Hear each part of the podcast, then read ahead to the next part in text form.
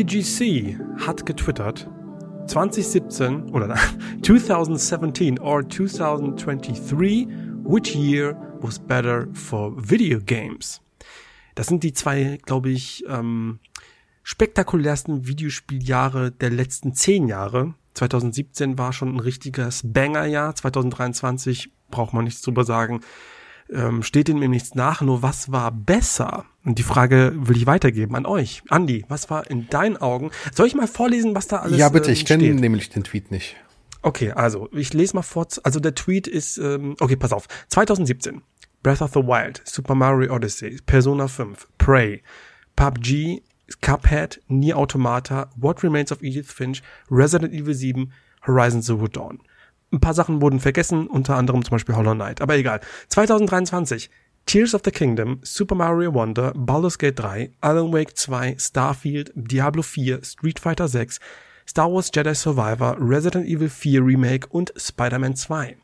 Was wäre es in deiner persönlichen Warte mit dem, was du jetzt schon gespielt hast aus diesem Jahr, aktuell für dich äh, das bessere Spieljahr? Also mit meiner persönlichen Spielwarte definitiv 23. Uh, okay. mit weitem warum? Abstand. Mit weitem Abstand. Ja, mit Ja. weitem Abstand. Das liegt daran, weil ich zum Beispiel äh, sowas wie äh, Zelda Breath of the Wild oder Mario Odyssey zwar mochte, aber jetzt nicht so stark begeistert war. Wir haben ja schon mehrfach drüber gesprochen und mir dann sowas wie äh, Tears of the Kingdom oder Mario Wonder deutlich besser gefallen haben und auch andere Spiele mich 2023 mehr abgeholt haben. Ich habe zum Beispiel sowas wie Persona 5 habe ich reingespielt, hat bei mir nicht gefunkt. Äh, Nier Automata das gleiche. Bei Rese 7 muss ich sagen, hat mir der siebte Teil mehr gefallen als das Vierer Remake, aber bei allen anderen Spielen gehe ich eher mit 2023. Boah. Da grätsch ich voll rein und weiß, das total. da gehe ich voll in die andere Richtung. Bei mir ist ganz, ganz klar 2017 das bessere Spielejahr. Breath of the Wild, Tears of the Kingdom, beides grandiose Spiele, nehmen sich nicht viel. Auch wenn ich zugeben muss, ich finde Tears of the Kingdom ein wenig besser, aber es steht halt auch total auf den Schultern von Breath of the Wild. Tears of the Kingdom würde es ohne Breath of the Wild nicht Ja, geben natürlich. oder ohne den Erfolg. Von daher, ne, darf man, muss man das Breath of the Wild sehr hoch anrechnen. Äh, Super Mario Wonder habe ich noch nicht gespielt, aber Super Mario Odyssey, was großartig ist, eins der besten 3D äh, oder Plattformer aller Zeiten. Persona 5, eins der besten JRPGs aller Zeiten, Baldur's Gate, eins der besten westlichen RPGs aller Zeiten. Okay, da gehe ich auch noch gleich. Alan Wake 2 noch nicht gespielt, Starfield nicht gespielt, Diablo 4 nur kurz angespielt, Street Fighter 6 interessiert mich nicht. Star Wars Jedi Survivor war gut, gutes Spiel, aber also äh, Wirst du in viel- fünf viel- Jahren noch drüber nachdenken? Nee, genau. Das war der Wirkt geilste bisschen- Kommentar, den ich bekommen Ja, wirkt ein bisschen fehl am Platz hier, finde ich, bei, bei so einer hochkarätigen Liste. Resident Evil 4 ist cool, aber ist ein Remake. Ne? Spider-Man 2, geil. Habe ich aber auch erst zwei, zwei Stunden gespielt. Dann hast du bei 2017 halt noch Prey, was geil ist. Du hast Nier Automata, eins meiner Lieblingsspiele aller Zeiten. What Remains of Edith Finch, eins meiner Lieblingsspiele aller Zeiten. Resident Evil 7, ein großartiger ähm, Resident Evil Part, der das ganze Franchise auf eine neue Ebene gehoben hat. Und dann hast du noch so äh, Everybody's Darlings wie Horizon Zero Dawn und Cuphead und PUBG. Das sind jetzt nicht so meine, aber da ist einfach Und Hollow Knight ist und ja Hollow, Hollow Knight finde ich auch eins, 20, der, eins der besten Metroidvanias aller Zeiten. Also ist für mich viel mehr in der Waagschale als äh, als 2023.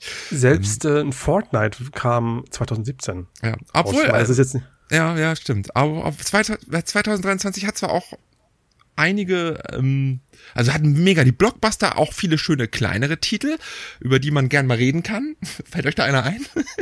Ja, aber die Frage war ja, welche Spiele ja gefällt dir persönlich am besten? Nicht, welche Spiele ihr hatte die Spiele mit dem meisten Gewicht. Und Nee, nee, natürlich, ganz klar, 2017 gefällt mir, gefällt mir, gefällt mir viel, viel also besser. persönlich, persönlich, persönlich äh, habe ich ja euch gefragt. So für Ja. mich persönlich äh, muss ich sagen, hat 2017 die Nase vorn. Bei mir auch. Ähm, aber ich habe auch viele von 2023 noch nicht gespielt, muss ich auch dazu sagen. Also in Alan Wake 2 noch nicht, in Spider-Man 2 noch nicht. Was Ja. aber auch ähm, auffällt, ist, dass 2017 eben auch so ein Spielejahr war, wo Spiele, ähm, ich würde schon sagen, auch noch, über die noch heute gesprochen wird. In Persona 5 hast du immer noch so ein Thema. Äh, über äh, Nier Automata wird noch gesprochen. Ähm, Mario Odyssey und Breath of the Wild waren halt für die Switch halt die System-Seller. Also ich glaube, das wird in diesem Jahr auch so sein, weil gerade Alan Wake 2 oder Baldur's Ja, Gate 3 hat ja schon so richtige Knaller, auch Super Baldur's Mario Gate Wonder. 3 wird ein Alltime Classic sein, auf jeden Fall. Ja, ja, ja, ja, das ist Tears of the Kingdom, ich weiß nicht, ob das so, also ist super geil, aber ich weiß nicht, ob nachher Breath of the Wild nicht die Lorbeeren einheibst auf lange Sicht, weißt du? ja, weil es halt eben so diesen diesen Umschwung. Genau. Also Star haben, Wars Jedi Survivor, Diablo 4, Starfield, sorry, das sind alles keine Alltime Classics, äh, die, die wird man in nächster Zeit eher vergessen oder in fünf Jahren und nicht drüber reden. Resident Evil 4 auch nicht, auch wenn es ein geiles Remake ist, aber das ist einfach nur ein Remake, ne? Ja. Alan Wake 2 sehe ich da eher schon Potenzial, Spider-Man 2 sehe ich Potenzial und Super Mario Wonder auf jeden Fall und natürlich Baldur's Gate 3. Das sind Alltime Classics wahrscheinlich, ne? Aber Wir haben aber im Jahr 2023 gibt's ähm, nicht nur so richtig, richtig, äh, also es gibt richtig viele geile Spiele und ja, wir haben uns auch ein Spiel ähm, angeguckt. Andi. endlich, Ja. endlich versteht ihr meinen Brückenschlag, das wollte ich eben Den schon. hab, den hab ich schon verstanden. Ich stehe ja hier schon an der Startgeraden, genau. Wir haben uns Ghost Runner 2 angeschaut. An dieser Stelle geht ein lieber Dank raus an 545 Games, die uns mit drei Review-Copies äh, bemustert haben, sodass wir uns das Spiel näher angucken durften. Und ich glaube, das wird jetzt mal ein ganz spannender Dialog, weil ich gehöre zu der Sparte, die mit Ghost Runner 1 nicht so wirklich klargekommen sind. Deshalb war ich ganz gespannt, ob es mir mit dem zweiten Teil genauso ergeht. Wie sah es bei euch aus? Habt ihr den ersten gespielt? Ich habe den ersten gespielt, ich fand den großartig. Ähm, eins war auch in meiner Top 10 der besten Spiele, wann war das? Ah. 2020? 20. oder? Ja. Ja. Großartiger Soundtrack, ein Gameplay, äh, Mischlingswerk irgendwie zwischen Ninja Gaiden und Mirror's Edge irgendwie, Ja. ne? Und ähm, ja, hat braucht, hat, braucht man ein bisschen Frustresistenz für, man muss sich drauf einlassen, aber ein richtig, richtig cooles Actionspiel, ein pures Actionspiel, was mich 2020 äh, sehr überrascht hat und mir total gefallen hat. Ich glaube, das war damals sogar schon eine Empfehlung von dir, Matthias. Ja, mich hat das auch, ähm, ich, mir wurde es auch zugetragen, dass es ein richtig geiles Parcours-Action-Spiel ist, wo du so ein Cyborg-Ninja spielst, der super agil ist und Wallruns und Dashes und Katana und sowas. Das muss man schon irgendwo beherrschen. Ich habe es aber damals auf dem PC gespielt, weil ich dachte, dass mit dem Controller diese sehr feinen äh, Reaktionen, die kann ich da vielleicht gar nicht so ausführen und war ein bisschen, ich hatte ein bisschen Ehrfurcht vor der ähm, Konsolenversion, weil ich das wirklich im ersten Teil anders gespielt habe. Kann aber jetzt schon mal sagen, funktioniert fabelhaft auf Ja. der PlayStation. Zumindest ich habe auf der PlayStation 5 gespielt. Ja, ich habe den ersten Teil auch auf der PlayStation 4 noch durchgespielt, glaube ich. War, glaube ich, noch PlayStation 4. Ja. Aber auch auf Konsole damals. Ähm, das, das funktionierte super. Also da muss das, gerade das Movement klappt super. Das Zielen ist natürlich manchmal ein bisschen, hm, aber das passt schon. Aber man kann alles irgendwie ganz geil machen. Also man muss dazu sagen, der erste Teil erschien damals auf den Altkonsolen äh, und dem PC. Und mit und mit gab es dann noch die Next-Gen-Varianten für die PlayStation 5, die Xbox Series X. Die waren dann noch angepasst an die Next-Gen. Ich glaube auch höhere Auflösung und äh, quasi konstante 60 Frames. Ja. Und dann gab es ja, lasst mich nicht lügen, 2018 oder 19 gab es noch einen Teil, also quasi einen Port für die Switch. 2018, Und- 19? Nein, das muss später sein, weil Später? 2020 ist es erst erschienen. Haben wir Ah, sorry, okay, dann, dann zwei, dann 2021, das war dann mein Ja, Fehler, genau. irgendwie so. 2021 Switch könnte das für die, für die Switch erschienen sein. Und der zweite Ja. Teil ist ja jetzt quasi Next Gen Only Ja. und erscheint, äh, oder ist jetzt vor kurzem, vor ein paar Tagen für die PlayStation 5, die Xbox Series und eben den PC erschienen. Und, ähm, ich war tatsächlich gespannt drauf, wie der qualitativ sein wird, denn ähm, waren ja am ersten Teil noch zwei polnische Entwickler dran und äh, neben 505 Games waren ja auch 3D Realms da irgendwie mit an Bord bei dem Publishing, sind ja ähm, das, der zweite Entwickler sowie 3D Realms beim zweiten Teil abgesprungen und äh, das Ganze ist dann eben nur noch von einem polnischen Studio entwickelt worden und für mich ist das immer so ein Zeichen, na, kann das gut gehen, wenn die Hälfte auf einmal nicht mehr da ist, so in der Art. Aber man muss hier ganz klar sagen, nach dem, was ich so bisher gespielt habe, ey, das Ding ist wirklich hervorragend gelungen, oder? Wie seht ihr das? Technisch oder Ja, also- spielerisch? Beides. Ja, Beides. ja, ja. Aber technisch Ja, es ist also auf jeden Fall. erstmal, also auf den, ähm, ich habe das Spiel jetzt so weit gespielt, ich bin kurz vorm Endboss und es ist ähm, gerade am Anfang so die erste Hälfte noch sehr gewohnt, so wie Ghost Runner 1 schon war. Also du bist in diesem, in diesem Dharma Tower, wo die Menschheit ja lebt und da ist alles sehr futuristisch, die Leuchtreklamen, typisches Cyberpunk-Setting. Ähm, und da wird man einfach so quasi komplett wieder mit dem üblichen Gameplay ähm, bedient und du kriegst noch ein paar neue Fähigkeiten, da können wir gleich mal darauf zu eingehen. Aber ab der Hälfte des Spiels nimmt es schon so sehr stark das Tempo raus, weil es sich, weil du als, ähm, als, als Hauptprotagonist außerhalb des Towers plötzlich rumfährst mit einem Motorrad, wo du auch ähm, ja so ein bisschen mal das Ödland kennenlernst und auch so dort mal so ein bisschen parkourmäßig paar Sachen machst und das ist schon ein bisschen anderer Schnack und es geht auch hat, nimmt auch einen gewissen Teil des Spiels ein. Ich dachte erstmal, oh, das ist jetzt vielleicht nur ein Level, das wäre mega gewesen. Das hat aber doch ein bisschen länger gedauert, bis man dann wieder zurückkommt und ähm, vielleicht wäre es jetzt ein Spoiler oder so, das wollte ich jetzt auch nicht. Aber ich finde, es ist schon ganz, ganz wichtig, dass man sich traut, ähm, mal da rauszugehen aus diesen, aus dieser Comfortzone, weil ich dachte, jetzt mach, fahren sie den Film einfach komplett nochmal, was jetzt nicht schlimm ist, weil ich Ghost Runner vom Gameplay her mega geil finde. Aber da haben sie sich ja mal was getraut. Es gibt Leute, die mögen es, es gibt Leute, die mögen es nicht, weil es halt wirklich ein bisschen, ich sag mal so, ähm, ja, so ein bisschen anderes Tempo hat. So, stellt euch das vor wie bei Half-Life 2, wenn du plötzlich mit so einem Buggy rumfährst hm. und da so einen linearen Strecke fährst, dann hast du ein paar, steigst du mal aus, musst ein paar Brücken runterlassen und sowas, ne? So in der Art ist dann pl plötzlich Ghost Runner 2. Und das fand ich irgendwie sehr erfrischend, also von meiner Warte aus. Also ich muss sagen, ich hatte auch das Gefühl, dass sie das, das Pacing so ein bisschen angepasst wurde, wurde ein so abgeändert wurde im Vergleich zum Erstling. Ich habe das nicht mal so ganz im Kopf gehabt, also wie, der, wie, also wie, wie das Spiel, jetzt war der erste, aber ich habe das Gefühl gehabt, dass auch der zweite sogar, ich hab, muss auch dazu sagen, ich habe erst drei Stunden oder so gespielt, ähm, dass sich das so ein bisschen entschleunigter anfühlte. Es war nicht so nur Nonstop-Action, sondern auch mal, man hat den Leveln so ein bisschen ähm, Zeit zum Durchatmen gegeben, dass man auch mal so ein bisschen größere, ich sag mal, Rätselpassagen hatte, Plattformpassagen, mhm und dann kam natürlich auch wieder ein Kampf, aber ich hatte das Gefühl im ersten, da ist ja nur vom Kampf zu Kampf ist man gehetzt.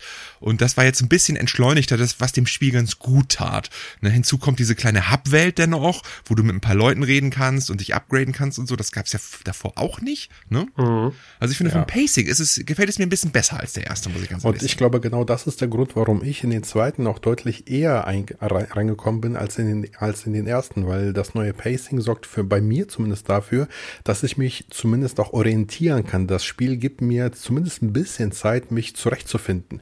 Ich hatte im ersten das Gefühl, dass ich das irgendwie auswendig gelernt haben muss, um da irgendwie mhm. fehlerfrei durchzukommen, weil ich für all die, die es nicht kennen, das Ding hat halt ein One-Hit Kill-Feature. Also wenn man dich einmal trifft, bist du kaputt und dann wird am äh, Checkpoint wieder neu geladen und dann musst du äh, quasi den, den Parcours oder den Abschnitt nochmal neu spielen.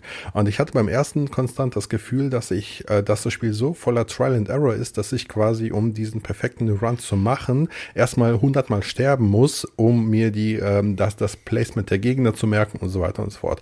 Und ich finde das im zweiten Teil nicht mehr so schlimm und deshalb komme ich persönlich viel besser rein, weil ich, wie gesagt, so kleine Zeit Zeitfenster zumindest verspüre, wo ich mich zumindest nochmal neu orientieren kann, nochmal neu gucken kann, mhm. wo muss ich hin, wo stehen die Feinde, wie attackiere ich die. Und ähm, das könnte halt für neue Player vielleicht auch so ein Funken sein, äh, um tatsächlich auch mal in das Spiel reinzukommen, wenn sie den ersten Teil genauso wie ich zu schwer fanden. Also ich muss auch sagen, ich habe das Gefühl, es ist aber jetzt so, eine, so ein gefühlter Fakt, sag ich mal, ähm, dass das Spiel etwas zugänglicher gemacht wird. Richtig, ja. Ähm, weil es gibt neue Fähigkeiten. Also Jack kann jetzt ähm, äh, ich glaube, den Enterhaken gab es im ersten Teil jetzt nicht, bin jetzt aber auch nicht mehr ich, ganz sicher. Das weiß ich auch nicht mehr. Ich, doch, oder? Gab's ich weiß auch schon. Ich bin mir nicht mehr auch nicht mehr sicher. Also ja. Wie gesagt, äh, es gibt dann auch noch ähm, bestimmte Ausrüstungsgegenstände wie Wurfsterne, so elektrische Wurfsterne, mm, die Gegner betäuben können, mhm. genau. Dann gibt's einen Schub später, der ja Dinge halt wegschieben kann, so wie die Macht bei, bei Star Wars. Es gibt einen Schatten, den du erstellen kannst, damit die Gegner dann auf den schießen, um dich ein bisschen, ähm, ja, so ein bisschen neu zu orientieren. Also man merkt mit den neuen Fähigkeiten wird aber auch das Kämpfen etwas variabler. Und das gefällt mir zum Beispiel richtig gut, weil du jetzt angenommen, du siehst schon die Gegner aus der Entfernung und da ist jetzt ein Fass da in, in der Nähe, dann wirfst du mit dem Wurfstein auf das Fass. Du könntest aber auch andere Fähigkeiten benutzen. Ja ähm, um das, die gesamte Breite des, des Feldes auszunutzen. Und es gibt eine Ausdaueranzeige, die gab es im ersten Teil Ja, nicht. stimmt, und die genau. Ausdaueranzeige, die sorgt dafür, dass du nicht einfach dauerhaft deine, deine, ähm, deine Fähigkeiten spammst, sondern musst schon taktisch agieren. Es ist irgendwo natürlich trotzdem ein ziemlich knackiges Game. Also Ja, das auf jeden trotz, Fall. Das, das Geile daran, also das war auch schon beim ersten Teil halt irgendwie cool, ich mag das, war, ähm, wenn so ein Spiel ähm, dir zwar, dich zwar irgendwie in so einen Game-Over-Screen bringt, aber du innerhalb von einer Sekunde sofort wieder loslegen kannst, weil es einfach kein kein Ladebildschirm oder sowas gibt. Du bist direkt wieder es Reset und dann machst du einfach nochmal, nur springst du halt mal rechts statt links. Und das finde ich einfach so geil. Das motiviert mich immer weiterzumachen. Obwohl ich mich ärgere, probier's nochmal und nochmal und nochmal. Ich höre gar nicht mehr auf, bis ich es geschafft habe. Und dann fühlt man sich aber auch mega geil. Das ist Ja, ja, so. ja, das stimmt. Es hat quasi so ein bisschen was von Super Meat Boy in 3D. Yes, auf jeden Ja, Fall. ja, exakt, genau. Ne? Oder Celeste oder sowas, ne? Ja, richtig, Also genau. das, mir, gefällt mir gefällt's gut. Ja, das Einzige, was mich stört, was ist aber auch schon im Vorgänger so gewesen, ich kann mich einfach nicht auf die Story konzentrieren. Ja, Wenn ich irgend so einen das ist echt Trial-and-Error-Moment habe und ich will da irgendwas machen und im Hintergrund redet einer gerade, ich, ich, ich, ich kann das nicht wahrnehmen. Da bin ich einfach Man- nicht multitaskfähig genug. Das geht alles am Kopf bei mir vorbei. Das ich ist- weiß also storytechnisch fast gar nichts. Das ist auch, finde ich, mein größter Kritikpunkt, weil Mhm. man merkt schon, zumindest habe ich den Eindruck, dass sich das Spiel schon versucht, ein bisschen zu öffnen, ein bisschen mehr Lore reinzubekommen. Mhm. Ähm, ne? Also auch diese Allein schon mit den das- Charakteren in, in der Hub. Genau. Du hast da so eine, Heim, so eine Homebase, wo du dann mit den Leuten ein bisschen Pläuschen halten kannst und sowas. Ich glaube schon, dass die das versuchen, ein bisschen zu öffnen. Aber wenn du während des Kampfes oder während du einen Parcours machst, ähm, äh, die, die Funksprüche reinkommen und ein paar Sachen sagen, die vielleicht gar nicht mal so unwichtig sind, ich kann mich darauf nicht konzentrieren. Das Nee, ist nicht die beste Wahl, um das zu machen. Ne? So. Ja, das ist, ah, das ist, ja. Klar, du musst ja irgendwie, wie, wie willst du sonst machen? Du kannst ja nicht das ganze, du kannst ja nicht die ganze Story nur in den Zwischendings erzählen, ne? Aber, Mhm. äh, ja, ich kann mich da sehr schwer drauf konzentrieren. Vor allen Dingen, weil es ja natürlich auch nicht unsere, unsere Hauptsprache ist. Es ist nur englische Voice. Gabe, Ja. das heißt, ich habe noch Untertitel eingeblendet. Das überfordert mein Gehirn alles viel zu doll. Ich, möchte- mag am Spiel, Entschuldigung, wollten nee, nicht nee, mach, mach, mach ruhig, mach ruhig. Ich wollte noch Ja, so zwei äh, Randnotizen droppen, aber das kann ich gleich machen. Erzähl es mal. Okay, ich wollte noch einen Punkt ansprechen, der mir auch sehr gut gefällt. Ich, ich, ich liebe ähm, herausforderndes Parcours. Also ich liebe ähm, wirklich das Klettern und von Prince of Persia oder von Mirror's Edge, gerade weil sie eben ja. wie soll man sagen, weil du alle Fähigkeiten der Figur, die ganze Agilität wirklich kontrollierend einsetzen musst, damit du hier weiterkommst. Und Yes. das ähm, finde ich hier ist mit Bravour gelungen. Und das meine ich jetzt wirklich, weil ich wirklich Ghost Runner 2 hat so geile Parcours-Einlagen, ähm, die super ähm, ja, wie soll man sagen, da, da wird auch was, was von dir gefordert. Im richtigen Moment Ja. den Wurfstern werfen, dann abspringen, dann nochmal einen Dash nach vorne, dann mit dem Viereck sich mit dem Enterhaken ranziehen, auf das Ding drauf, dann wieder von der Seite an die Wallrun und so. Das ist eine Abfolge von von, von Sprüngen und, und Fähigkeiten, das musst du schon irgendwo können und beherrschen. Das ist jetzt nicht einfach. Ich glaube, da werden viele halt dran verzweifeln, aber ich finde das geil. Ich finde das einfach mega. Ja, ich Macht das mir auch. richtig Spaß. Ich erinnere mich ans Endlevel vom ersten Teil, das letzte Level. Das war eine, ist eine der geilsten, Mom- also ist eins der geilsten Parcours-Level aller Zeiten, finde ich. Das hat so Bock gemacht. Das war so anspruchsvoll, Und wenn man das dann endlich schafft. Das ist so geil. Und dann auch angetrieben von dieser geilen Mucke. Das hat auch einen richtig geilen Soundtrack, auch der zweite wieder. Mhm. Ne, So, ich weiß gar nicht, wie nennt man das? Techno? Ja, es ist so ein bisschen EDM, ne? ja, EDM halt. Aber pumpend, halt richtig so, du, du, du, weißt du, es Mhm. ist schon, äh, ja. Ja, vor allem, wenn der Flow entsteht in dem Spiel, ne, dann fühlt man sich einfach wie der King, wenn man so einen Abschnitt Ja, ja. dann tatsächlich auch in einem Run irgendwie schafft. Ähm, dazu muss man sagen, das Ganze ist ja rein technisch gesehen immer noch ein Indie-Game. Ne? Also es ist jetzt kein Riesenstudio dahinter. Wie gesagt, die Entwickler kommen aus Polen und ähm, dazu kostet das Ganze halt auch nur in Anführungsstrichen 39,99. Ne? Das muss man ja auch sagen. Also für 40 Euro kriegt man hier echt ein Spiel, was, ich weiß gar nicht, sieben, acht Stunden, zehn Stunden überzeugen kann und mal auf die technische Seite zu sprechen. Also als ich den 120 Hertz Modus in den Optionen gesehen habe, habe ich mir schon gedacht, boah, es gibt immer noch nicht viele Spiele, die auf Konsole 120 Hertz haben. Meist sind das ja Rennspiele. Und ich habe den Modus noch nicht probiert. Ich spiele also in 60, in, in 4K 60. Ich weiß nicht, was, was ihr da gerade anhabt, aber ähm, 120 Hertz kann ich mir bei dem Spiel schon ziemlich geil vorstellen. Ja, auf jeden Fall. Also flüssig muss das auf jeden Fall sein. Ist auch, eigentlich muss ich auch sagen, äh, komplett polished. Da gibt's, Ja, ich habe keinen einzigen Bug gehabt, kein, kein Problem, wirklich alles wirklich rein. Ja, perfekt. Das, ist, das ist, läuft echt super. Also es ist, es ist von meiner Seite, ich muss es auch nochmal sagen, es ist für mich keine 10 von 10 oder sowas. Ne, es ist wirklich Nein. kein Meisterwerk. Es ist ein, eine, eine, eine richtig gute Fortsetzung. Ähm, ich finde sogar tatsächlich für mich persönlich einen Ticken besser als den ersten Teil, weil ich einfach diese Varianz in den einzelnen Fights und es gibt auch nicht mehr so viele Fights wie im ersten Teil, habe ich das Gefühl. Ja. Die finde ich, äh, finde ich einfach besser. Ähm, aber wenn man jetzt zum Beispiel mit Ghost Runner 1 schon gar nichts anfangen konnte oder grundsätzlich keinen Bock hat, sich so zu, äh, sich durch so ähm, Fights durchbeißen zu müssen und das immer wieder zu wiederholen, dann ist das auch nicht das richtige passende Spiel, finde ich.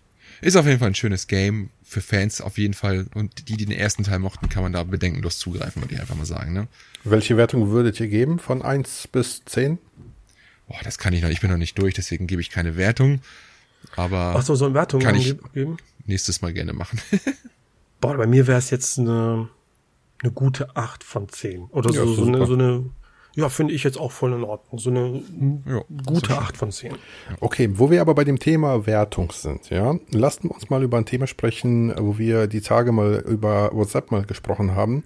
Das Thema Wertungsinflation. Ähm, Oh ja. Ich habe einfach das Gefühl, dass heutzutage einfach viel zu viele Spiele erscheinen, die von der Presse einfach mit einer 5 von 5 oder 10 von 10 betitelt werden. Allein in diesem Jahr, wie viele Spiele sind schon erschienen, die eine reine 10 von 10 waren? Zelda, Baldur's Gate, Mario, äh, Alan Wake 2 und noch andere. Ähm, ich habe einfach das Gefühl, dass heutzutage Spiele viel einfacher eine perfekte Wertung erhalten als früher. Wenn man sich so mal an Final Fantasy VII erinnert, an Ocarina of Time, an Half-Life 2, die haben alle keine perfekte Wertung bekommen, weil damals einfach Spiele ähm, nicht perfekt sein konnten, weil es einfach eigentlich objektiv gesehen dieses perfekte Spiel auch gar nicht gibt. Meiner Meinung nach. Also was, was muss ein Spiel haben, um tatsächlich perfekt zu sein? Jeder hat doch irgendwie eine andere Vorstellung, eine andere Erwartungshaltung. Oder bin ich jetzt der Einzige, der das so sieht, dass das äh, heu- heutzutage einfach Spiele mit perfekten Wertungen nur so rausgeballert werden? Also ich denke auch, dass es in letzter Zeit eine kleine Wertungsinflation gab, gewissermaßen. Das Problem ist halt meiner Meinung nach, ähm, dass halt mit sehr viel unterschiedlichem Maß gemessen wird. Ne? Ähm, dass halt viele Publikationen einfach so ein 5 von 5 System nutzen, wo halt mal schneller eine 5 von 5 äh, äh, rausgehauen wird, weil du im Grunde halt eigentlich nur 5 Wertung hast, ne? Du hast ja nur ein, zwei, drei, vier oder fünf Sterne, während du halt andere Publikationen, die ein 100er System haben, die halt 100 unterschiedliche Wertungen geben könnten, ne? Beziehungsweise bei einer 1 von 10 hast du noch 10 unterschiedliche, wenn du mit Komma abgrenzt sogar noch mehr.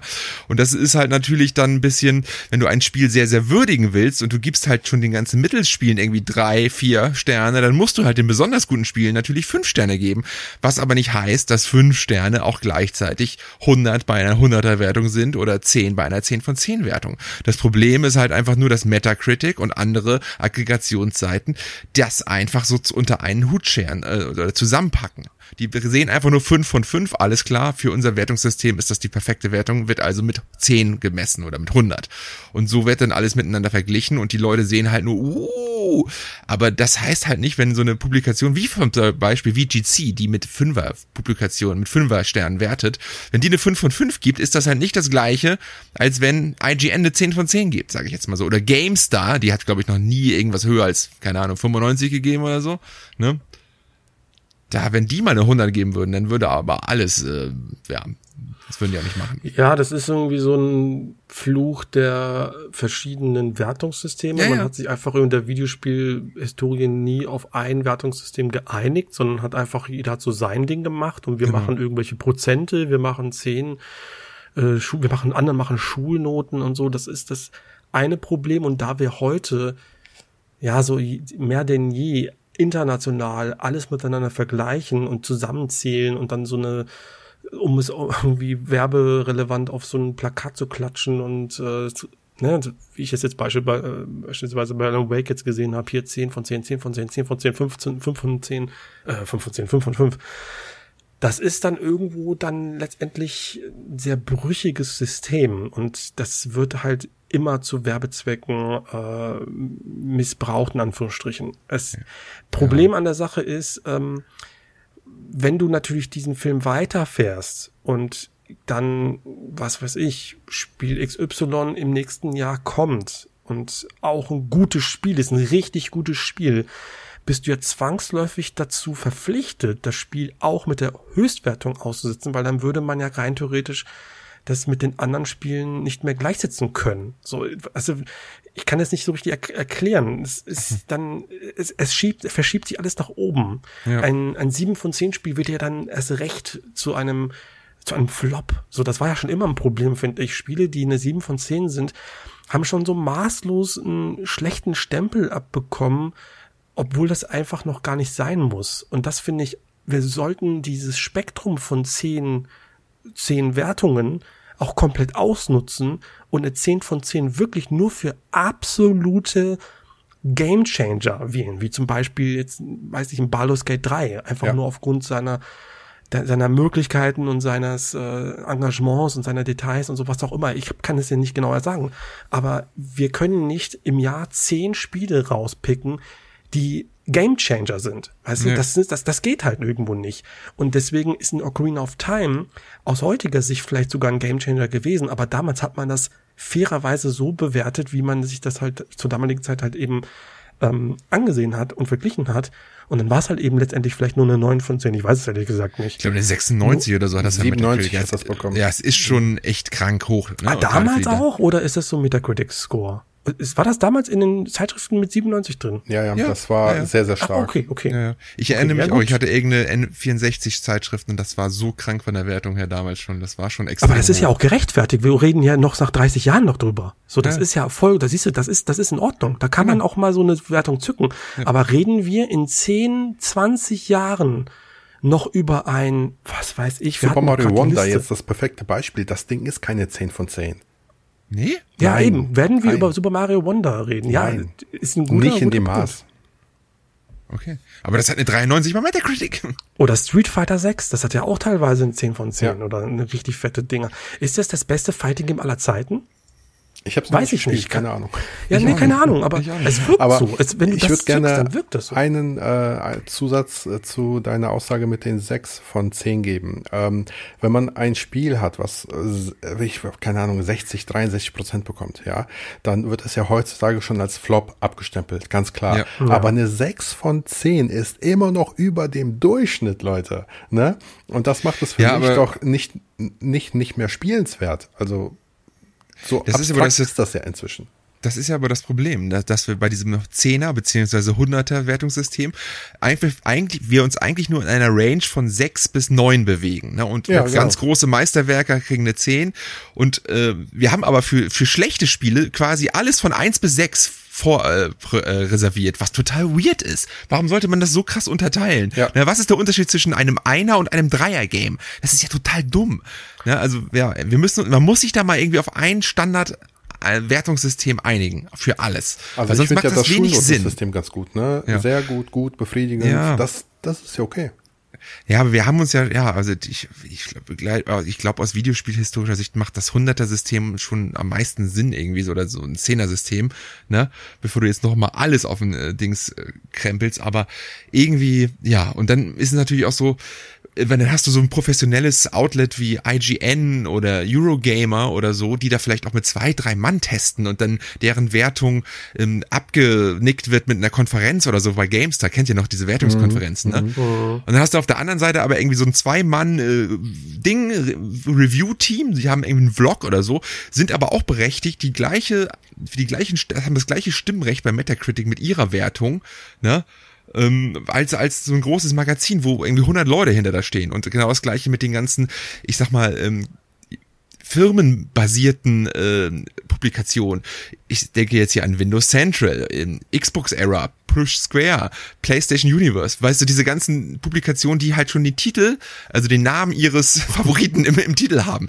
Na, wie kann man solche, wie kann man das wirklich ernst nehmen, ne? Ähm, oder mhm. wie wichtig ist das diesen? Manchen glaube ich, die sind schon re recht neutral, aber du hast auch ein paar richtige Fanboy-Publikationen dabei. Das ist lächerlich, ne? Exakt, also naja, ich, ich weiß auch nicht, ja. wie man das wieder gerade biegt. Am besten ähm, hört ihr einfach auf uns, dann ist alles gut. das ist nämlich, das ist, guck mal, das ist ja irgendwo auch ein Problem. Ich meine, das habe ich ja schon öfter äh, schon genannt, den Take, dass man irgendwo Reviews in die Tonne kloppen kann. Ich habe ganz im Ernst, ich habe mir jetzt neulich die Frage gestellt, ähm, wenn ich jetzt eine Review mache ähm, zu einem aktuellen Spiel, da klickt doch, also ne, wieder mal das typische YouTube-Syndrom, da klickt halt keiner drauf, weil die Leute sehen eine Wertung und das reicht denen mittlerweile. Du hast so viele Informationen, so viele Trailer, du weißt doch schon im Vorfeld und für die sind ja die Wertungen gemacht, muss man ja fast sagen. Man kann ja fast gar nicht mehr sagen, Wertungen sind für Leute gemacht, die gar keine Spiele mehr spielen. Ich weiß es nicht, ob die über sich wirklich hinsetzen und gucken, wie, was, wie viel äh, Prozent hat ein Spiel äh, bekommen als, als Wertung. Also mein Bruder macht das zum Beispiel nicht und der ist wirklich Casual Gamer durch und durch. Ähm, das heißt, wenn ich die, die, die reichen oder den, den, den Spielern, mein Eindruck, reicht eine, ähm, eine Auflistung von ganz vielen Publikationen, die Wertungen geben, 7 von 10, 7 von 10, 8 von 10, 7 von 10, okay, lasse ich die Finger von, hole ich mir lieber das Spiel, was überall eine 10 von 10 hat. Und das reicht auch. Ob du dann wirklich noch eine richtig ausführliche Review dazu beisteuerst, guckt da keiner mal nach. Es reicht schon irgendein Twitter-Account oder irgendwo noch mal eine Aufspiegelung von, äh, was das Spiel an Wertungen bekommen hat und das war's. So richtige Reviews, da, da interessiert sich doch keiner mehr für. Ja. Andererseits, meinst du, Baldur's Gate hätte diesen Hype erfahren, hätte es nicht diese krasse 96er auf Metacritic stehen? Das stimmt. Aber wie gesagt, das war eine Wertung. Ich, meinst du, ja. die Leute haben danach geguckt, ja. oh, jetzt, jetzt gucke ich ja, mal, was da das für ein Spiel schon, ist? Die haben schon gedacht, boah, das ist schon wirklich krass. Da muss ich jetzt doch mal reingucken. Und dann ja. haben halt viele gemerkt, wie geil dieses Spiel ist und äh, zu Recht. Aber hat, ja, hat denn Baldur's Gate nicht den Hype eher auch so aus dieser Streamer-Twitch-Ecke bekommen, dass plötzlich alle angefangen haben, Baldur's Gate zu spielen? Keine Ahnung, ich gucke keine Streamer. Sicherlich, sicherlich auch. Sicherlich auch, aber man muss sagen, Baldur's Gate 3 war ja auch ein paar Jahre im Early Access. Da hätte das locker schon von ja. einigen gesehen werden können. Ich hab, ich weiß auch nicht, wie das, also ich bin ja wirklich heilfroh, dass das passiert ist. Ich weiß halt nur nicht genau, was jetzt der Auslöser war, dass das halt so richtig ähm, ich glaube auch, was halt wirklich ein richtig geiler Marketing-Move war, war der Trailer mit diesen mit Asturias, der Sex mit dem Druiden hatte, mit dem Druidenbär oder okay, angedeutet, ihr wisst Bescheid. Das war ja, das ging ja viral. Echt? Habe ich gar nicht mitbekommen. Nee, da gab's dann halt, das war ja quasi vor dem Release hatten die noch so eine kleine Convention und haben diesen Trailer gezeigt und dann hast du Asturias gesehen, das ist halt so ein äh, Vampir in Baldur's Gate, der dann sich nackt aussieht und dann ist halt dieser Druidenbär und dann geht's halt zur Sache und alle flippen komplett aus, das Video ging viral. Und das hat dann erstmal sofort die Aufmerksamkeit wieder auf Baldur's Gate gelenkt. Also keine Ahnung woher das kommt, aber äh, ich weiß nicht, ob die Leute sich wirklich hingesetzt haben und jetzt haben sie sich ein Text-Review durchgelesen, um zu gucken, wie ist denn Girl Baldur's Gate Nee, das glaube ich nun auch nicht, aber die Zahl hat schon für einige äh, umgedrehte Gesichter genau, ge gesorgt. Also so genau, also es gibt für ein Auge, eine, da schmeiße ich mein Auge rauf. Ja, also auf, die, auf der einen Seite hat es dann plötzlich einen Hype bekommen, auf der anderen Seite kriegen, werden manche Spiele völlig abge, ähm, abgestempelt, obwohl da gar keiner irgendwo ja. mal was, ein Spiel gespielt hat das aber sicherlich auch ein gutes Spiel gewesen ist. Gerade in diesem ja. Jahr gehen ja so viele Spiele unter. Das ist natürlich total traurig, ja. weil spielst du jetzt heute noch ähm, ein neun von zehn Spiel oder wartet das andere oder die anderen fünf, zehn von zehn Spiele? Ja, ja. Ich meine, das ist ja auch noch so eine Sache. Wir haben hier gerade über die beste, besten Spielejahre aller Zeiten geredet, ne? Und so über so viele tolle Spiele und wir haben nicht mit einmal haben wir Armored Core 6 erwähnt, das neue Spiel von From Software, was übrigens auch mit einer 87 bei Metacritic steht. Nur mal so, ne? Ja, um krank, das zu ne? verdeutlichen. Ne? Krank. Ja. Ähm, apropos Metacritic, findet ihr das neue Design auch so hässlich? Boah, eklig. Naja. Habe ich noch nicht geschaut. Geht da nicht so oft drauf. Nee, ich, ich, hab ich halte davon nichts. Ich, ich, ich, ich bin, ich, ich, ich äh, bilde mir meine eigene Meinung. Ich halte nichts von Metacritic. Ja. Spaß. Nee, ja, das ist naja, ein bisschen, gut. Was, was Hattet ihr schon mal ein Spiel? Komm, lass uns mal, ja. eine Sache muss ich noch fragen.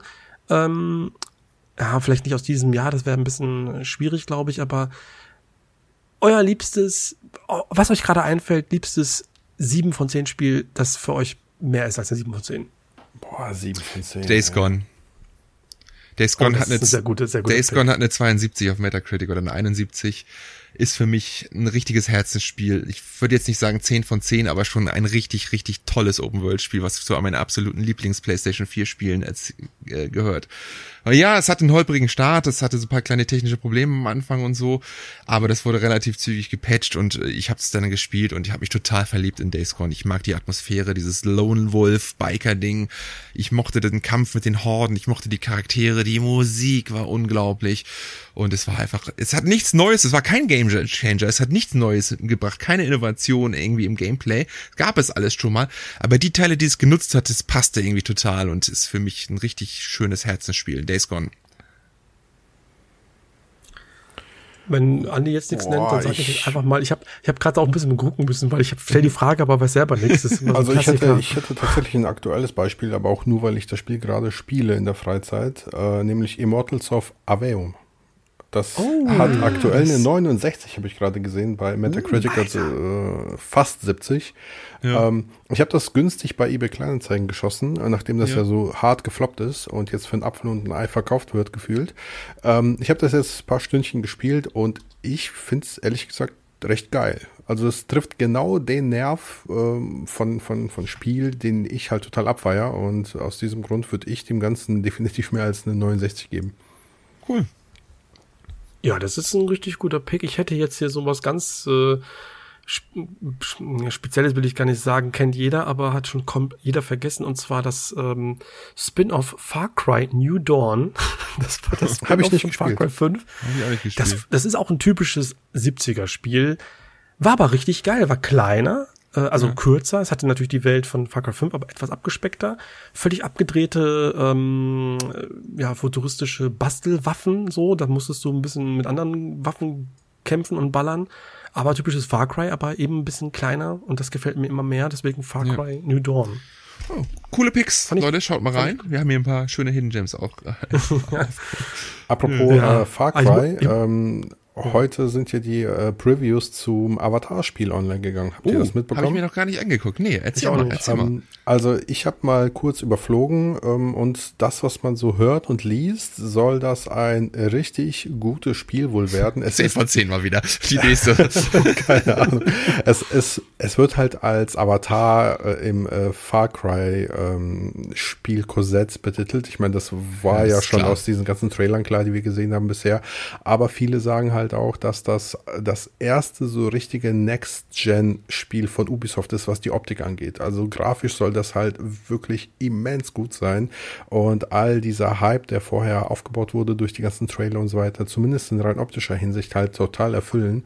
Und ähm, ja, wenn es auch nur in Anführungsstrichen ein Far Cry ist, äh, bestätigt das aber zumindest meinen Eindruck davon, dass ich wahrscheinlich, ja, vielleicht nicht zum ersten Tag oder so, aber definitiv kurz nach Re Release wahrscheinlich auch zugreifen werde.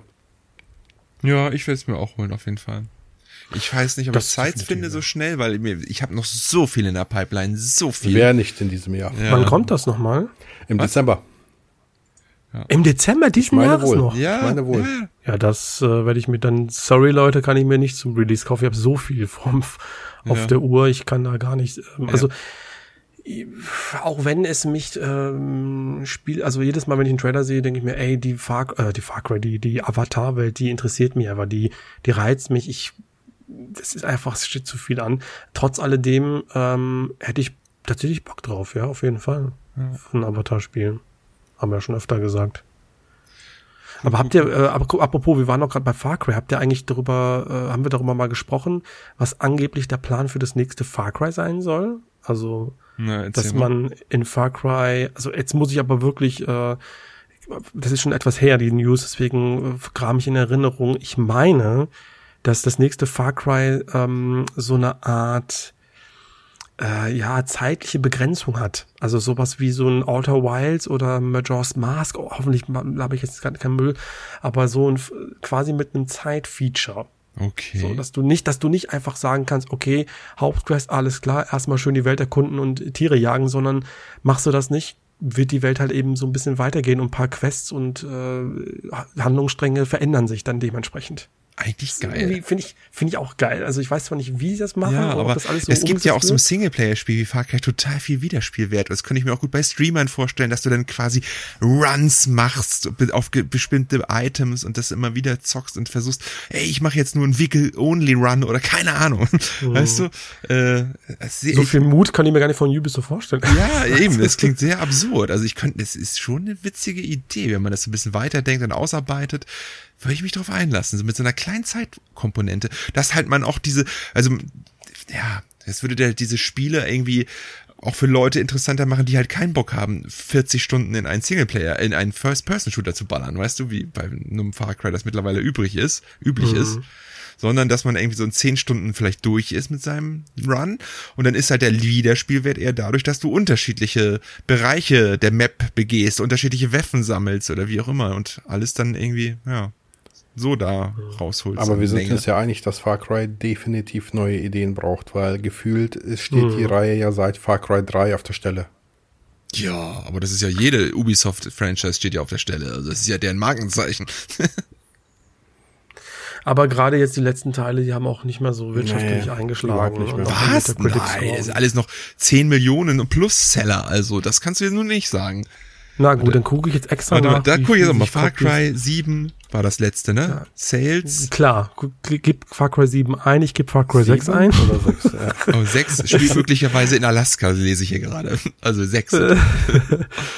Okay, Behind, Behind, äh, ja, Brands Best Behind. Year, okay, aber es wird sich sicherlich also- noch ein paar Millionen mal verkauft haben.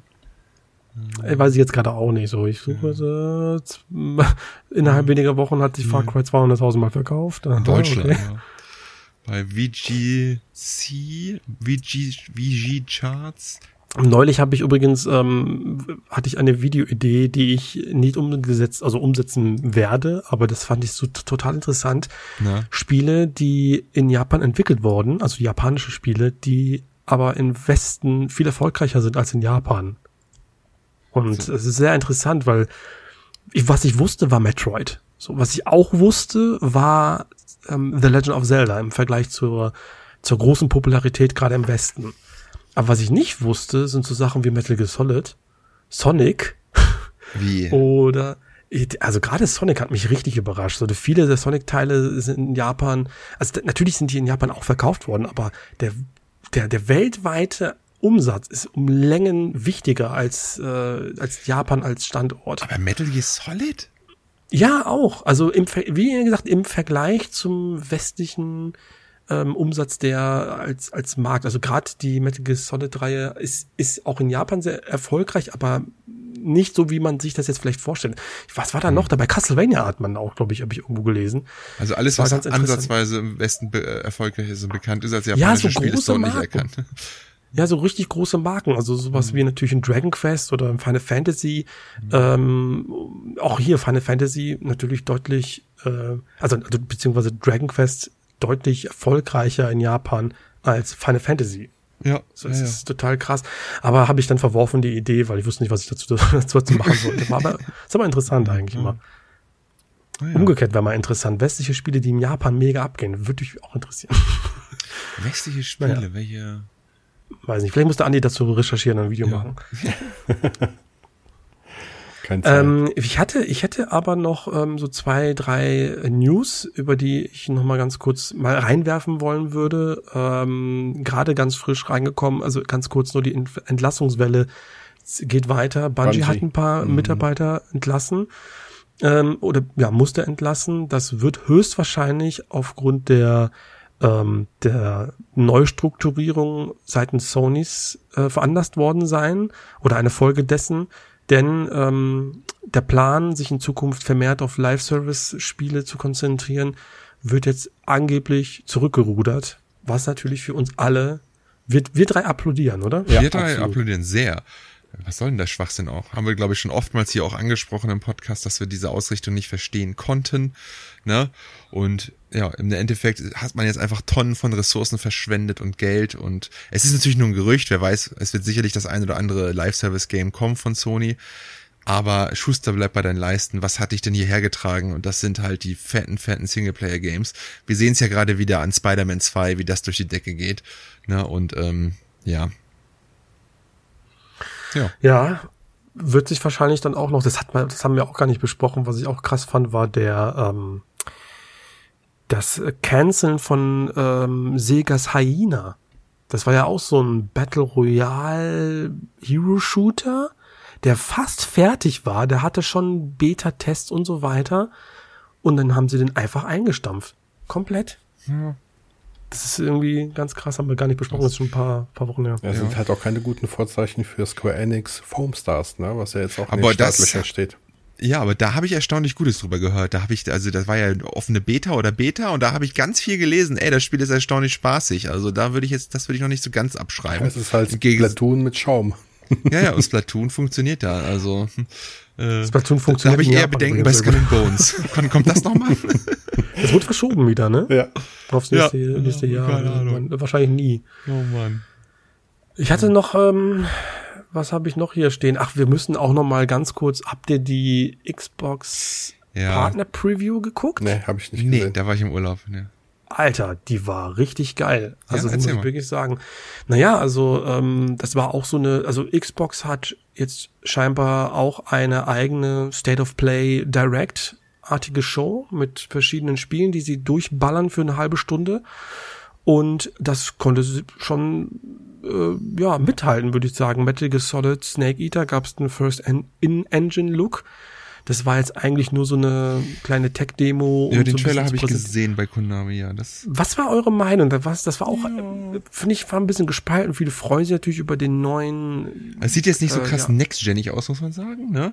Aber es sieht mhm. dafür auch sehr ähm, originalgetreu aus. Also es sah so ein bisschen clunky aus, was ich eigentlich ganz cool finde. Ja, ich finde es auf jeden Fall natürlich super hübsch und das gerade im Dschungel und so, das ist halt irgendwo äh, sehr atmosphärisch, aber es, es ist schon sehr realistisch. Kann ja. ich, also ich finde halt gerade, äh, ich weiß nicht, das sieht halt, könnte auch in Zukunft sein, weißt du, sowas in der Art. Manchmal fehlt mir, es fehlt mir noch so ein bisschen diese eine Note Metal Gear. Ich weiß auch nicht, wie ich das beschreiben soll. Gerade ja. in dem. Ja, aber hatte, hatte das Problem nicht schon Metal Gear Solid 5? das fand ich schon zu realistisch, so rein optisch.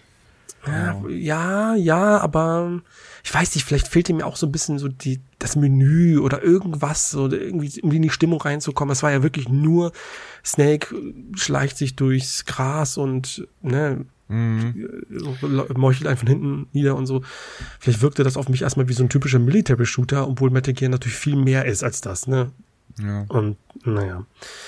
Gut, dann gab es natürlich den Launch Trailer zu Alan Wake 2, da können wir gleich nochmal drüber sprechen, weil Andi hat ein paar mhm. Stunden schon mal reingebuddert. Acht Stunden. Ark gab's.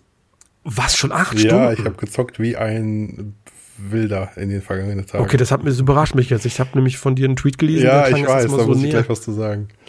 Okay, ähm, zu Ark gab's wieder was Neues. Gut, das können wir auslassen. Ich glaube, interessiert niemanden. Dann gab's aber ein richtig geiles Ding, das hat mich komplett gehuckt. Das heißt Still Wakes the Deep.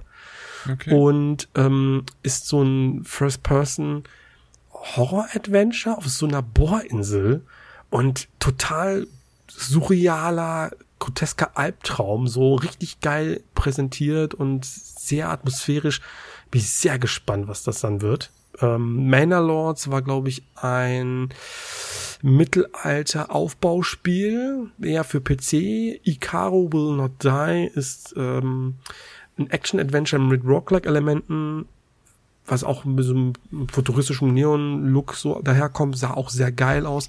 Spirit of the North 2 kommt, das ist das es gab ja, glaube ich, den ersten Teil mit dem Fuchs. Ja, mit dem Fuchs, ich erinnere mich an das Cover, ja. Das, ja. Genau, Robocop gab es einen Trailer und das sieht geil aus. Kommt der jetzt auch schon, ne? Übermorgen. Ey, krank, ey, das ist auch wirklich so ein richtig geiles, also bin ich sehr gespannt, ob das auch eine 10 von 10 kriegt. Nein, keine ja, Ahnung. Klar. Ähm, das jetzt vielleicht nicht.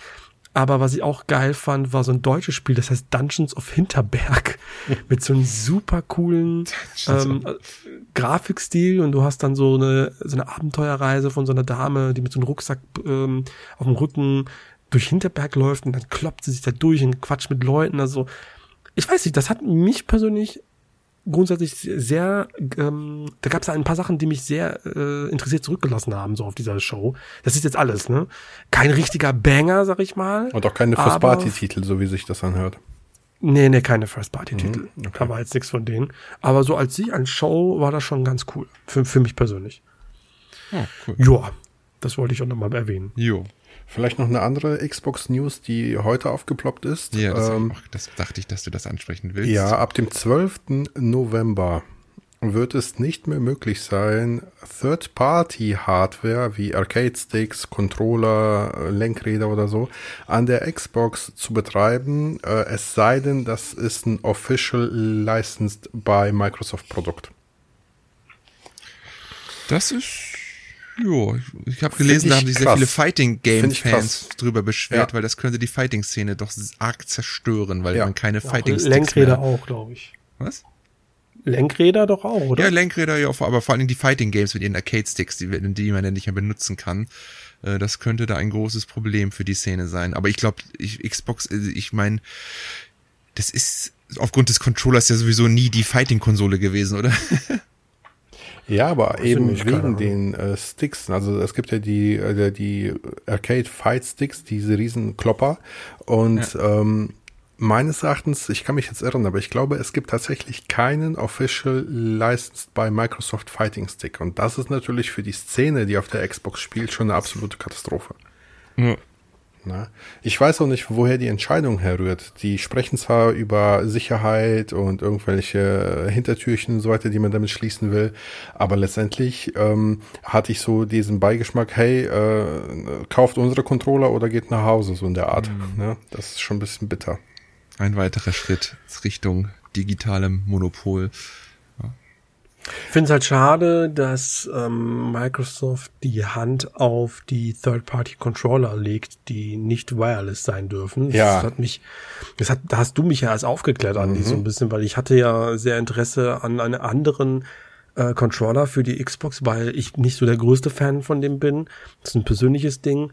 Und habe dann erst festgestellt, weil ich immer geguckt habe, die sind alle Kabel gebunden. Ja. Und dann hat Andi mir erklärt, ja, das hat damit zu tun, dass sie das nicht äh, zulassen. Was ich sehr, sehr schade finde. Bestes Beispiel sind hier die Snakebite äh, Xbox Controller, die ich jetzt vor einer Weile getestet habe. Die sind ja vom Preis und von den Features, Hall Effect Sticks und so weiter, die sind einfach deutlich besser als die originalen Microsoft Controller. Wenn die jetzt noch kabellos wären, ja, dann, dann hätte man halt überhaupt keinen Mehrwert mehr zu einem Original Xbox Controller zu äh, greifen, der nun mal 70 Euro kostet. Im Gegenzug zu einem Snakebite Controller, der mehr kann, besser ist, Hall Effect Sticks hat, der ähm, 49 Euro kostet. Ja? Seid ihr mehr so kabelt, Leute, oder findet ihr Wireless besser? Weil da scheiden sich auch die Geister. Ehrlicherweise habe ich an meinen Controllern immer ein Kabel dran. Also das sind alles Wireless-Controller, aber ich lasse immer das Ladekabel trotzdem dran. Also ich habe extra so ein Okay. richtig langes USB-Ladekabel von der Konsole zur Couch. Weiß Also ich nicht. ich habe einen Kumpel, der also ist Kabel. äh, Hardcore Xbox Spieler und der betreibt seine äh, Controller nur mit Kabel, weil der sich an der Bluetooth-Technologie stört. Ähm, Microsoft hat da ja nicht diese Funktechnologie bei den Controllern wie Nintendo oder PlayStation zum Beispiel. Ähm, die machen ja, soweit ich weiß, tatsächlich bis heute nur Bluetooth und dadurch entsteht vor allem bei kompetitiven Spielen immer noch eine ganz kleine Latenz und äh, aus diesem Grund spielt zum Beispiel mein Kumpel auch nur mit Kabel. Interessant. Habe ich jetzt gar nicht so bedacht. Ich dachte, das wäre alles das Gleiche. Nee, nee, nee, nee. Und jetzt weißt du endlich, warum Okay. du so kacke warst in Call of Duty, Matthias. ich habe ich hab's aber auf der Playstation gespielt. Also, na gut. Äh, Damals auf der 360 habe ich auf, äh, da war aber Kabel. Aber wenn wir Aber jetzt nee. hier gerade eh schon die Xbox kritisieren, sollten wir auch mal einen Blick auf Sony werfen, denn da gab es ja auch eine News zu dem abnehmbaren Laufwerk. Furchtbar. Stimmt. Ja. Das habe ich nicht ganz verstanden, wenn ich ehrlich bin. Also, Ja. ähm, die neue PlayStation Slim, die wird ja mit ansteckbarem Laufwerk verkauft. Oder zumindest ist die ist ja optional. Und ähm, ich habe aber gelesen, ich, ihr könnt mich gerne korrigieren, wenn ich es falsch ver- verstanden habe, aber um dieses Laufwerk an der Konsole betreiben zu können oder es einzurichten, sagen wir mal so, ist eine Online-Verbindung notwendig. Also wenn du deine PlayStation 5 Slim offline betreibst, weil du, nehmen wir mal an, keine Möglichkeit hast, online zu gehen, dann kannst du das abnehmbare Laufwerk nicht benutzen, weil du es nicht einrichten Ja, aber kannst. dann kannst du kannst dann ja auch nicht, du kannst dann ja auch das digital nicht nutzen, dann kannst du die ja gar nicht nutzen. Das ist ja total Ja, dumm. richtig, dann kannst du halt gar nichts machen. Aber ich verstehe nicht den Sinn dahinter, um Hardware an einer anderen Hardware zu verbinden, warum man da eine Online-Verbindung braucht. Das Vielleicht ich nicht. Ist das nicht, also ich bin jetzt da, was das Thema angeht, ein wirklich Laie, aber braucht man nicht vielleicht da irgendwelche Firmware-Updates oder sowas, die eventuell immer draufgespielt werden? Ich, ich habe keine Ahnung. Wenn du extra so ein abnehmbares Ding hast und das nicht integriert ist, vielleicht muss es dann irgendwie anders, äh, muss es auch geupdatet werden, um es an die äh, Updates der Systeme der PlayStation auch mit up- geupdatet zu werden. So versteht ihr, was ich meine? Nochmal bitte? Aber wenn du ein Laufwerk, ein Lauf, wenn du ein Laufwerk anschließt und die, das System hat sich jetzt zum Beispiel vorher geupdatet und du schließt jetzt dein Laufwerk da an, dann muss es ja auch geupdatet werden. Ja, aber auf jedem Oder? normalen Spiel, auf jedem, auf fast jedem First-Party-Spiel ist ja die aktuelle Firmware des, der Playstation mit drauf, von der Disc weg. Also du brauchst ja auch, du kriegst ja immer nur mal die beste, also Updates kriegst du ja immer mit den neuesten Ja, Games. Ja, aber wenn sich jetzt doch Das zum heißt, wenn Beispiel da- das System updatet, Ja. So, das, äh, die Playstation, so, das, nicht die Spiele, sondern die Playstation Ja. selbst, das System, dann muss Ja. ja, quasi jedes, jedes äh, integraler Bestandteil, jedes Kompo jede Komponente muss ja mit, mit auf die Firmware abgedatet werden. Und vielleicht muss man das halt natürlich übers Internet machen. Also braucht auch dieses Laufwerk. Ja, aber ich sag, ich sag doch gerade, aber dass jedes, jedes First-Party-Spiel oder auch viele mehr haben aktuelle Firmware mit drauf. Also wenn du eine Disk reinpackst, installiert sich. Ach so. Das macht Sony ja seit der PSP schon so. Ja. Genau. Deswegen Also, ist es okay, eigentlich ja, kein ja, Problem. Sinn. Und wir reden ja hier über, über das Erst-Setup. Also alleine um das Laufwerk zu synchronisieren mit der Konsole, musst du online gehen. Also Okay, ja. kapiere ich nicht. Naja, komisch. Keine Ahnung, weiß ich nicht. Ähm, jo, sollen wir mal, was, was habt ihr denn gezockt? Das wollen wir noch mal zum Schluss noch mal reinballern. Ähm, ich glaube, wir haben ein bisschen was zu erzählen. Baldur's Gate wollen wir jetzt nicht noch mal auspacken, aber das ist mein Ding. Ghost Runner 2 habe ich gespielt und Super Mario Wonder. Wonders. Wonder? Wonders? Wonder. Wonder. Wonder. So, wir es so, wir machen es so. Ähm, ich habe mal Super Mario Wonder gespielt, der ähm, Andy hat Alan Wake 2 gespielt und der Jansel hat Spider-Man 2 gespielt. haben wir alle drei abgesteckt, ab, abgedeckt. Ja, also, ich- also ich muss sagen, ich habe zwei Stunden Spider-Man 2 gespielt. Was ich wirklich durchgespielt habe, ist Skull Island Rise of Kong. Das ist, okay, der Scheiß auf Spider-Man 2, ich will alles wissen zu Skull Island. Wo wir bei 10 von 10 Spielen sind. Ne? Ja.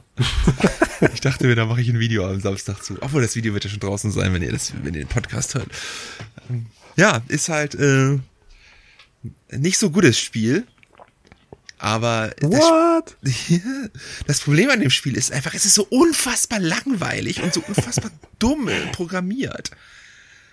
Weil du Haben sie bist nicht halt, irgendwie bist, nur ein Jahr, nur ein Jahr gebraucht, äh, nur ein Jahr Zeit gehabt, das Spiel zu machen? Ja, ist ja schön und gut, dass sie nur ein Jahr Zeit hatten, aber trotzdem irgendwie kann man sich ja irgendwie, trotzdem bessere Konzepte ausdenken als irgendwie so ein, also man ist King Kong, ne? Und die Eltern werden vor, also die Eltern von King Kong oder wie auch immer Kong, äh, die werden umgebracht von einem Tyrannosaurus. Nee, Tyrannosaurus? Rex, T-Rex, irgend so ein Dinosaurierteil. Und du bist noch ein kleines Kindchen. Und dann ist halt die Story einfach nur Rache. Das war's. Du gehst durch fünf Level und versuchst diesen Dinosaurier zu finden und bringst einfach alles um, was da auf dem Weg ist. Und ähm, das Problem ist, das Kämpfen, erstens funktioniert das überhaupt nicht. Zweitens macht es keinen Spaß.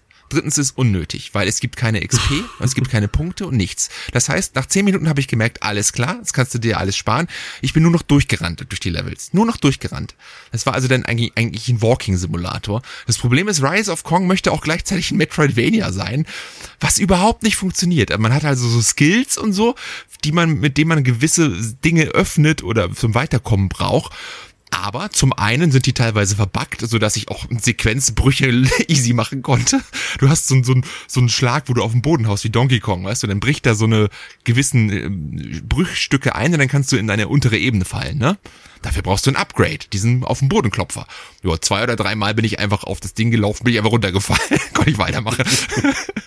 ne? äh, dann, das Problem ist, ist, wie gesagt, es ist eine Art Metroidvania, aber es gibt, es gibt eine Map, aber kein, kein Map-Placement. Also man sieht nicht selbst, wo man auf dieser Map ist. Und es sieht alles gleich aus. Ich habe mich noch nie, noch nie in einem Spiel so verloren gefühlt wie in King Kong, also in Rise of Kong.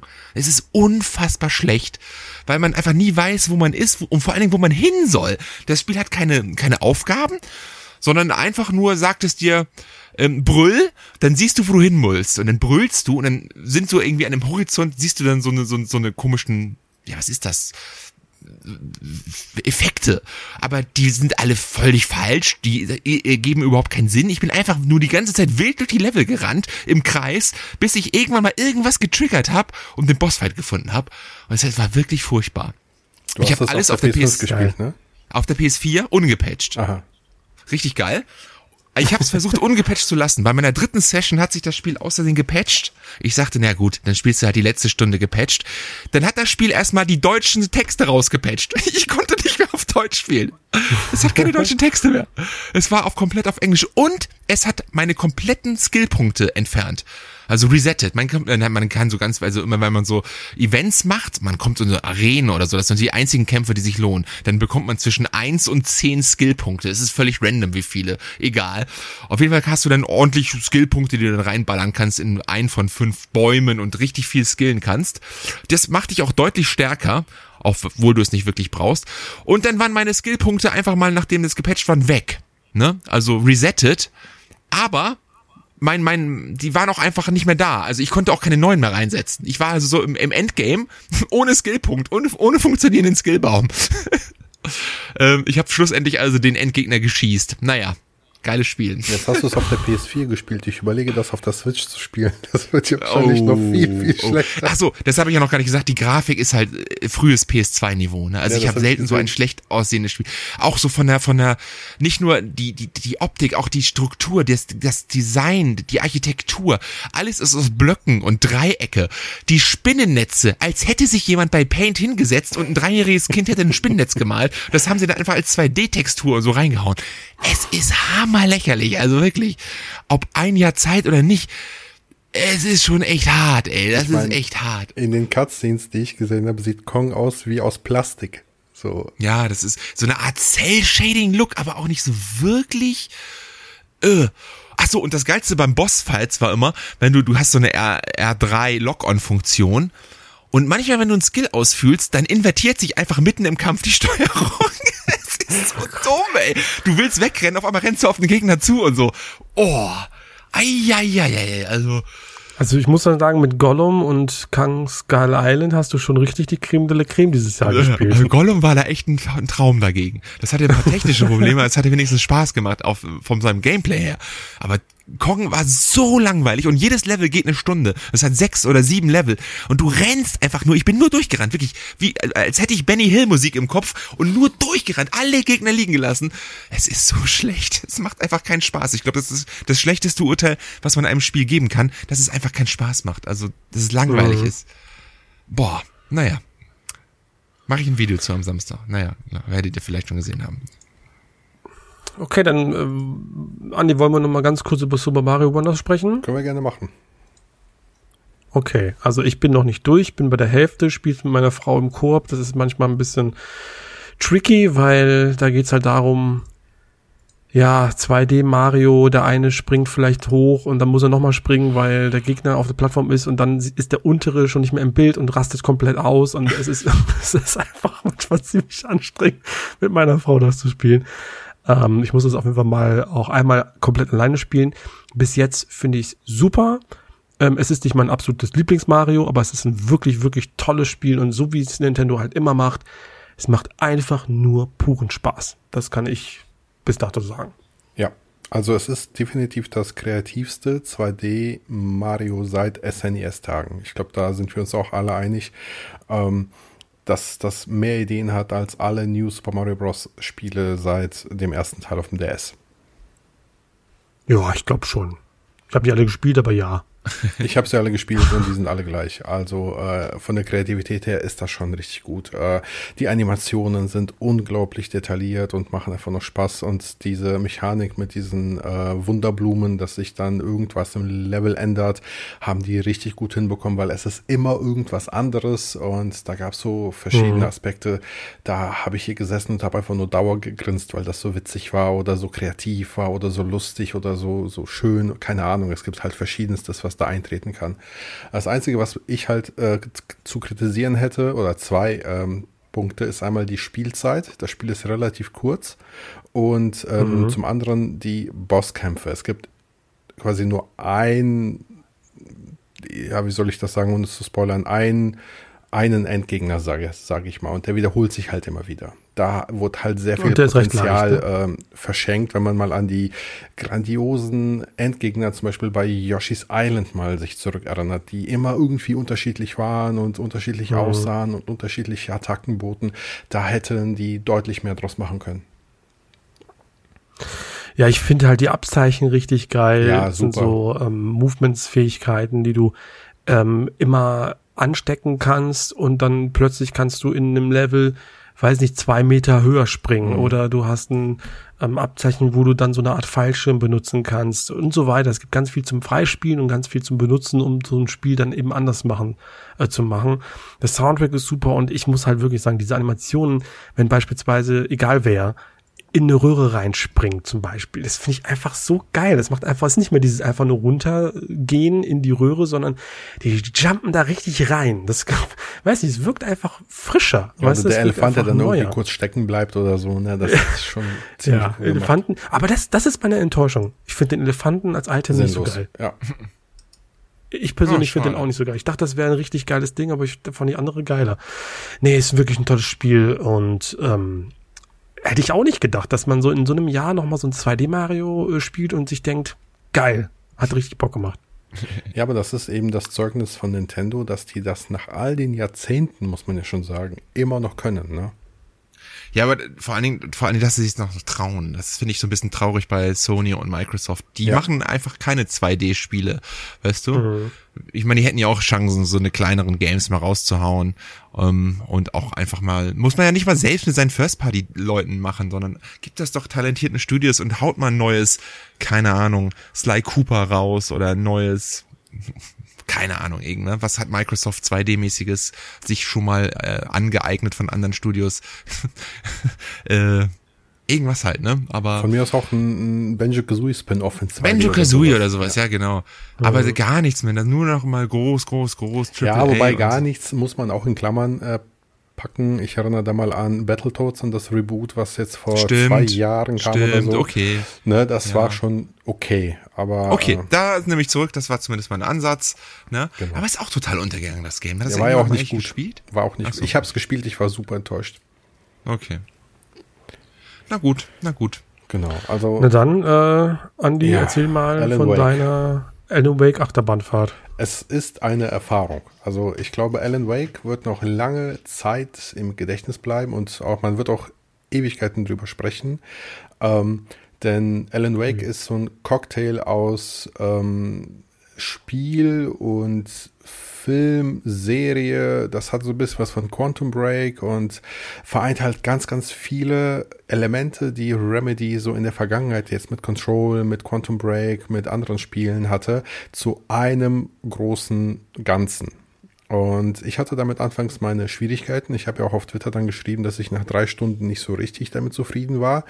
Ähm, das hat sich nach ungefähr vier, fünf Stunden dann komplett gedreht und ich kann nicht mehr aufhören zu spielen. Also es ist krass, ähm, wie stark dich das Spiel oder mich das Spiel mitnahm ab einem gewissen Punkt. Und ähm, ich glaube, ein Grund dafür ist, dass ich vorher mit der, mit der Erwartungshaltung drangegangen bin, hey, das ist Alan Wake und das spielt sich wie Alan Wake. Und das spielt sich aber überhaupt nicht wie Alan Wake.